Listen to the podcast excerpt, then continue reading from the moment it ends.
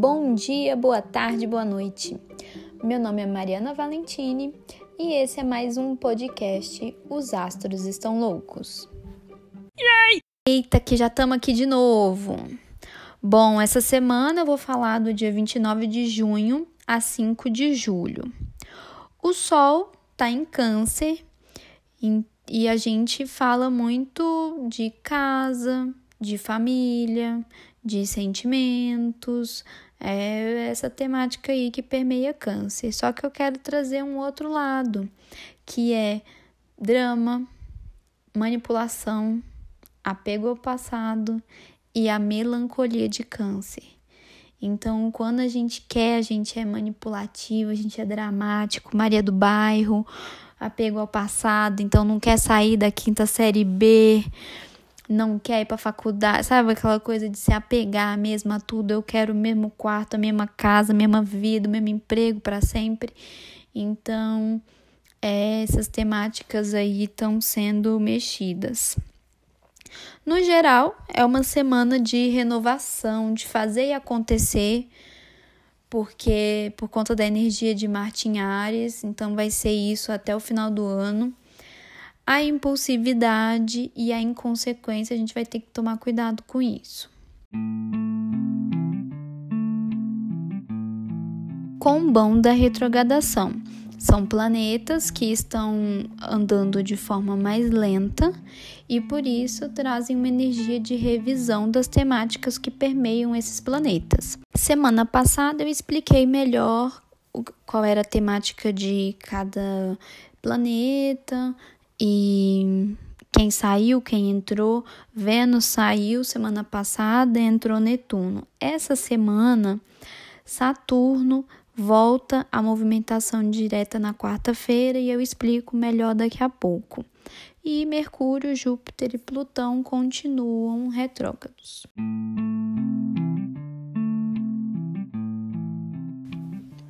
Agora vamos aos dias da semana. Segunda-feira, lua crescente em escorpião na parte da noite. Durante o dia, a lua ficou no vazio. O que, que isso quer dizer? Que não estava em nenhum signo. E isso às vezes causa uma sensação de vazio, de, de tô perdida, é, fica meio fora da, de sintonização de antena. A energia do dia diz que você está onde você tem que estar. A gente tem que desapegar do que a gente gostaria que fosse e que não é mais. Desapega. É um dia também importante, não só hoje, como alguns dias dessa semana, importante para novas sacadas, para insights. Anota as ideias que você não consegue fazer agora por conta da pandemia ou por algum outro motivo, mas tenta sair da caixa. O que, que você consegue fazer hoje, agora, com a situação em que você se encontra? Isso é muito importante. Terça-feira, Lua permanece em Escorpião e acontece um ponto-chave de falando de coletivo. É, Vamos ver aí notícias ou acontecimentos envolvendo governo, política, e nós estamos imersos nesse coletivo, então isso também vai afetar a gente. Um dia de intensidade e de profundidade. Quarta-feira, Lua vai para Sagitário e Saturno volta à sua movimentação direta, então ele dá adeus ao combão da retrogradação. Enquanto ele estava retrógrado, a gente revisou diversos aprendizados e a gente criou casca desses ensinamentos que a gente teve. Agora essa energia dá uma trégua. Beleza, aprendeu, vamos dar um tempinho aí. E esse dia também traz uma energia de mais confiança. Quinta-feira, dia 2. Lua em Sagitário também, Existem várias conjunturas, então a partir de quinta-feira até a chegada do eclipse no domingo. Essa, essa principal conjuntura é Marte em Ares.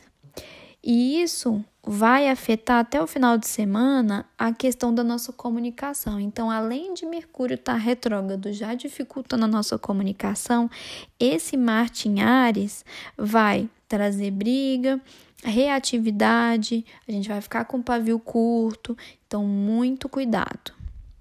Sexta-feira, Lua vai para Capricórnio e ajuda a gente a trazer um foco e racionalidade para acalmar os ânimos nessa comunicação.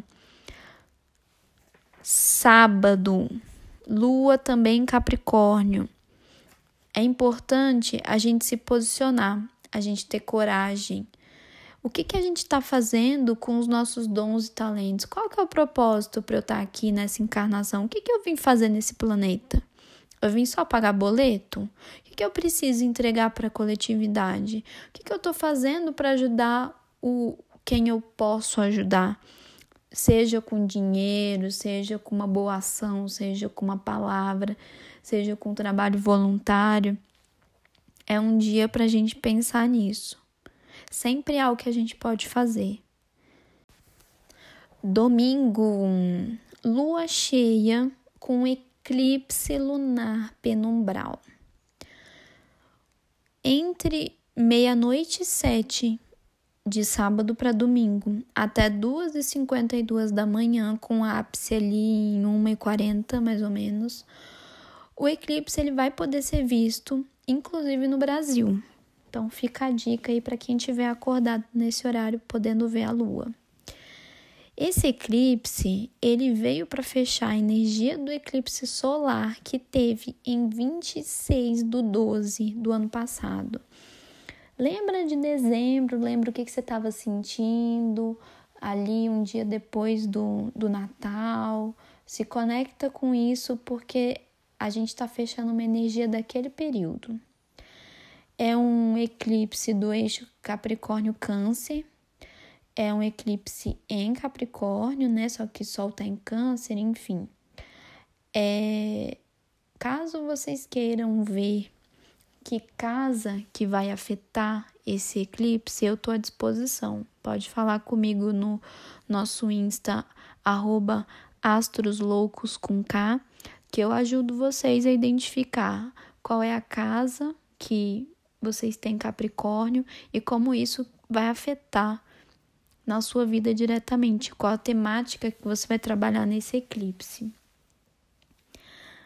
Esse eclipse que eu estava falando, que foi solar, lá em dezembro do ano passado, ele trabalhou a ancestralidade masculina, a carreira, a autorresponsabilidade, a gente se desapegar do papel de vítima, porque não adianta a gente ficar pondo a culpa no mundo, na pandemia, no planeta, na vovó. É a hora da gente assumir a responsabilidade dos nossos atos, da nossa vida, o que a gente puder fazer para seguir adiante.